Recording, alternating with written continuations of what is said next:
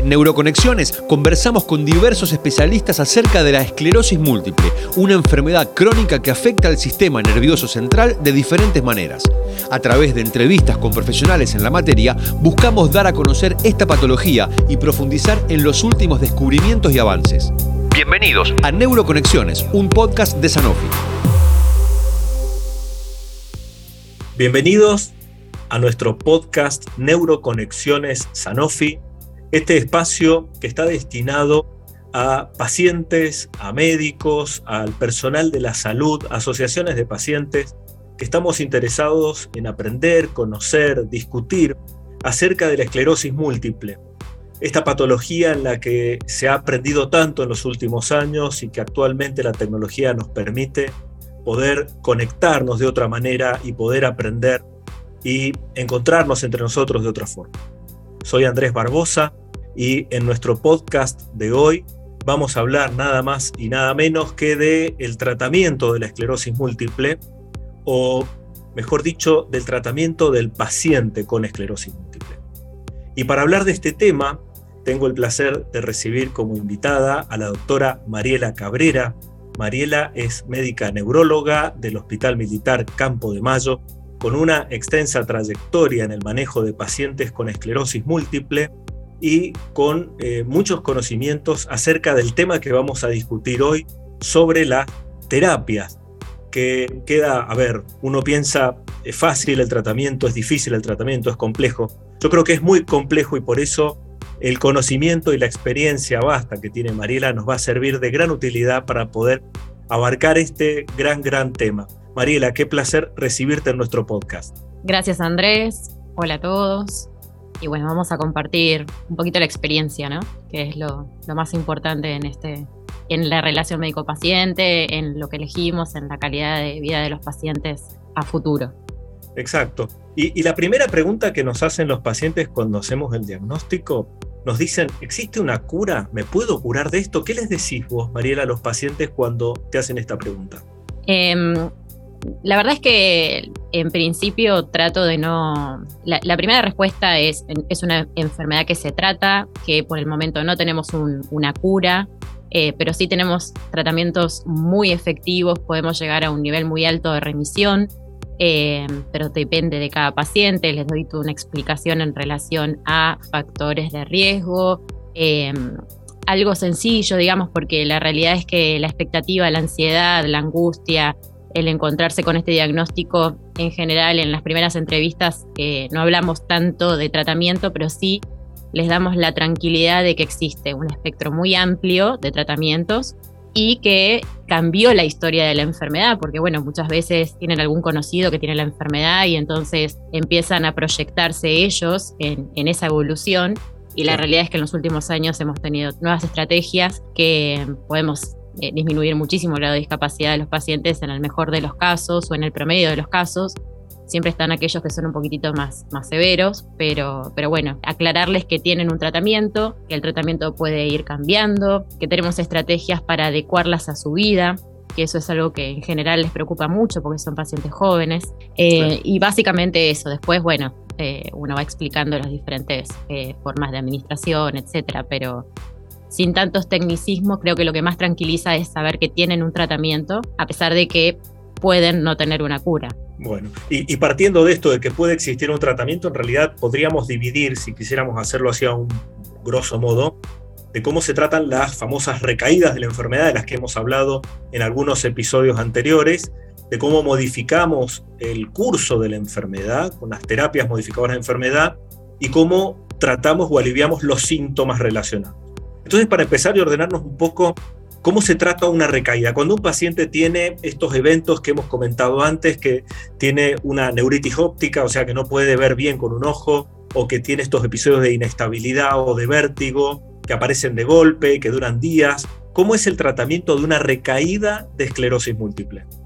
Bueno, esto es algo que es muy importante porque los pacientes en general cuando eh, llegan a la consulta ya han tenido quizás algún episodio que no jerarquizaron, las famosas parestesias eh, o algún evento tipo neuritis pero leve o alguna discromatopsia que realmente no le dieron importancia y nosotros tenemos que advertir, enseñar, educarlos en relación a eso, ¿no?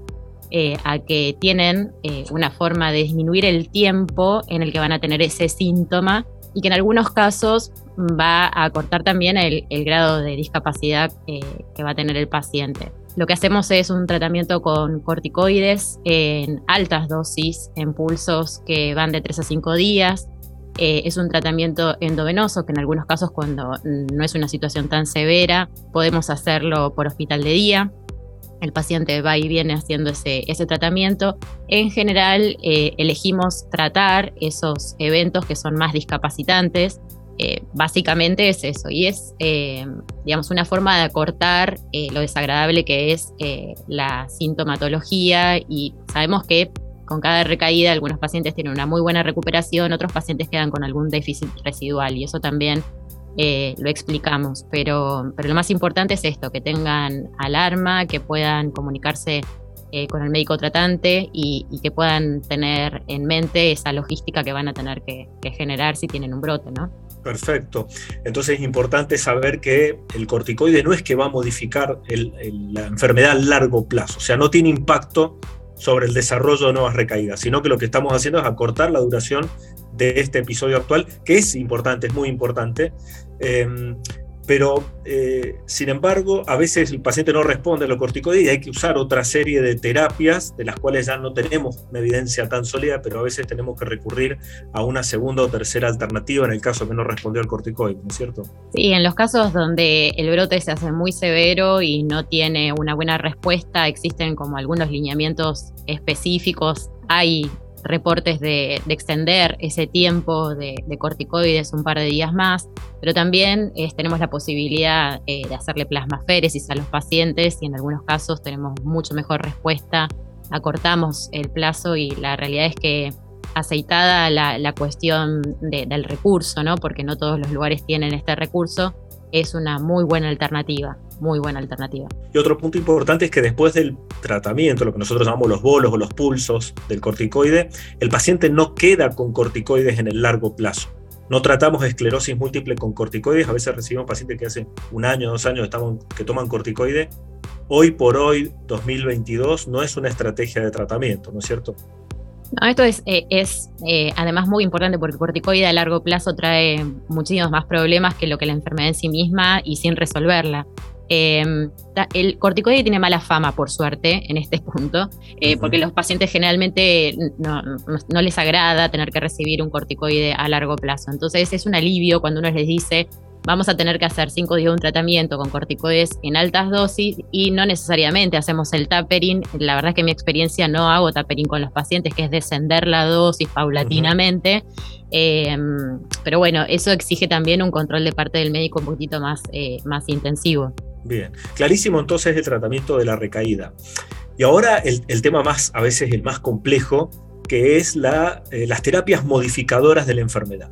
Desde que Charcot hace las primeras descripciones y, le da el nombre esclerosis en placas, a lo que actualmente llamamos esclerosis múltiple, no hubo tratamientos eficaces que pudieran cambiar eh, el desarrollo de la enfermedad, hasta la década del 90 que aparecen las primeras terapias y hasta el enorme arsenal de opciones terapéuticas que tenemos actualmente en esta parte del siglo XXI.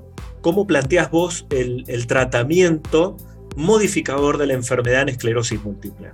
Bueno, la verdad es que mm, lo que es esencial eh, en principio es esta frase que siempre decimos que la clínica es soberana y poder este, entender ante qué paciente estamos es la primera cosa que, nos va a definir en cuanto a cómo fueron sus brotes, la cantidad de lesiones que tienen resonancia, eh, algunas características como la edad, el sexo, para poder tipificar al paciente o, uno internamente hacer ese análisis de factores de riesgo favorables, eh, digamos, que, puedan exponerlo a una situación de mayor comorbilidad o de menor efectividad de alguno de los fármacos. Y después conocer todas las enfermedades comitantes que tiene el paciente, ¿no?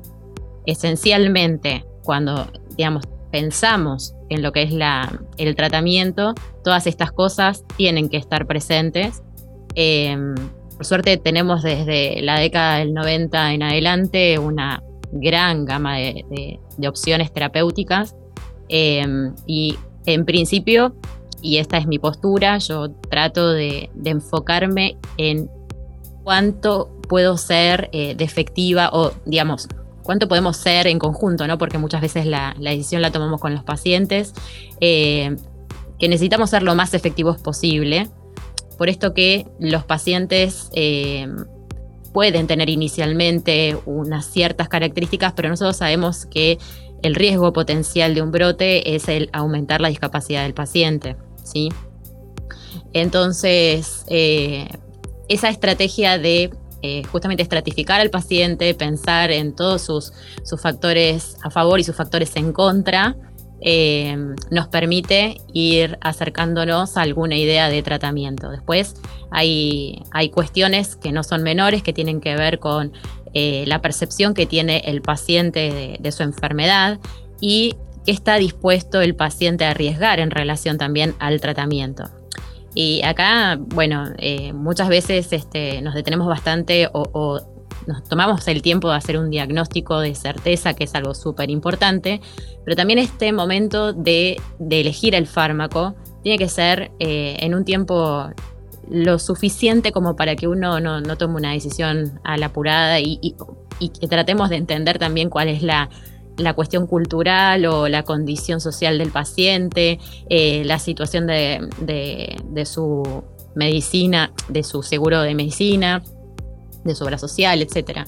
Em, pero la primera cosa, la primera premisa es tratar de ser lo más efectivo posible eh, en este paciente que tenemos adelante. Y después nosotros tenemos que conocer muy acabadamente em, la forma en que actúa el fármaco que vamos a elegir, van a ser, cuáles van a ser los objetivos y cuándo vamos a tener que girar el volante y pensar en otros fármacos si el paciente no, le fue tan bien como nosotros pensábamos inicialmente. Claro, eso te iba a preguntar. Eh, ¿Cuál es el momento para empezar una terapia modificadora de enfermedad en los pacientes? Y lo más rápido posible. En realidad. Siguiendo esta premisa que, hemos, que hemos llevado a lo largo de los distintos capítulos, ¿no? El decir tiempo es cerebro y no podemos permitirnos dejar pasar mucho tiempo desde el diagnóstico, porque sabemos que las lesiones siguen ocurriendo, que hay un daño que se está generando y que lo podemos evitar con estas terapias. Entonces, la, terapia precoz es muy importante. Y, quiero tomar un punto de lo que vos mencionaste. Si yo estoy tratando a un paciente y el paciente sigue teniendo recaídas o sigue teniendo nuevas lesiones en resonancia, la importancia de cambiar la medicación, ¿es así? Exacto, sí. Sí, nosotros, eh, digamos, los médicos hablamos de inercia terapéutica cuando continuamos con un fármaco a pesar de tener este, un fracaso terapéutico, que es que aparezcan nuevas lesiones o que el paciente eh, tenga clínica nuevas recaídas. Em, entonces, eh, ahí se replantea la situación. muchas veces elegimos, nosotros de alguna forma también estratificamos los fármacos en más o menos efectivos, pero hay que saber también que em, como la enfermedad es múltiple, como los pacientes son diversos, no siempre elegimos adecuadamente o que pensemos inicialmente que sí, porque se comporta muy diferente en cada paciente la, enfermedad y también a lo largo de su trayectoria, de su vida, eh, de su tiempo de enfermedad puede ir cambiando. Puede hacerse más agresiva o puede hacerse eh, hasta incluso eh, detener la actividad si uno, si uno eligió bien el tratamiento. Eh, pero bueno, sí, no, no hay que detenerse, hay que, hay que ser estricto en los controles, hay que ser sistematizado en, eh, en esto, sobre todo los primeros dos años en que el paciente tiene el diagnóstico eh, que el paciente tiene la enfermedad también, ¿no? Porque muchas veces nos pasa que hacemos el diagnóstico, pero ya el paciente lleva años de, haber tenido síntomas o, manifestaciones que, no que no jerarquizó. Entonces sí, eh, es importante que tengamos en cuenta eso y por supuesto hacer lo mismo, lo más rápido posible el cambio el cambio que, es necesario. que sí es necesario, claro. Sí, sí. claro. sí, para hacer una síntesis, las terapias modificadoras de enfermedad los dividimos a grosso modo en las terapias inyectables, que son las primeras que aparecieron, en las terapias orales, que son más recientes, y en los llamados anticuerpos monoclonales, que tienen algunos objetivos específicos. Todas estas terapias van a diferir en cuanto a la eficacia que tienen y al perfil de seguridad o efectos adversos potenciales. Y es un poco resumiendo lo que habías comentado, va a depender de cada paciente lo que llamamos tratamiento a medida del paciente.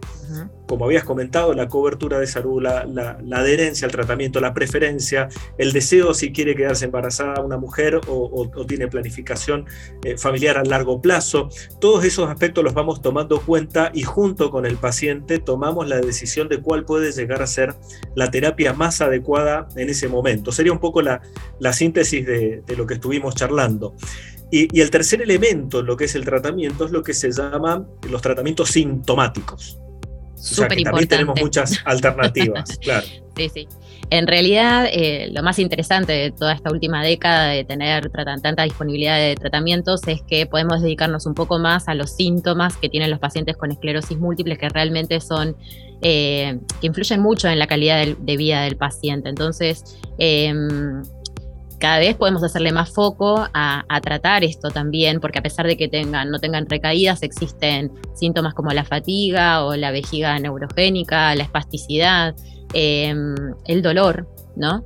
Eh, que, es tan importante poder eh, tratar. Y para cada, cada situación tenemos una estrategia de tratamiento. Y desde ya que todo esto también eh, acompañado con una buena, muy buena rehabilitación, que es algo que siempre es difícil, muchas veces es una deuda eh, que, la sociedad tiene con los pacientes con discapacidad, eh, sobre todo con patología neurológica y neurodegenerativa. Nos cuesta mucho, muchas veces en, diferentes áreas, ¿no? Porque, bueno, em, eh, encontrar centros que además de hacer neurorehabilitación, puedan dedicarse a, este tipo de patología que tiene algunas características muy particulares para rehabilitar.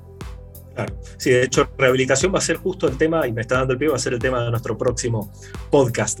Entonces, bueno, la importancia del tratamiento sintomático para el paciente manifestar los síntomas, y siempre hacemos campañas nosotros entre los mismos colegas médicos de preguntar por síntomas, porque sabemos que tienen tratamiento y no solo es terapia modificadora de enfermedad lo que podemos ofrecer a una persona con esclerosis múltiple.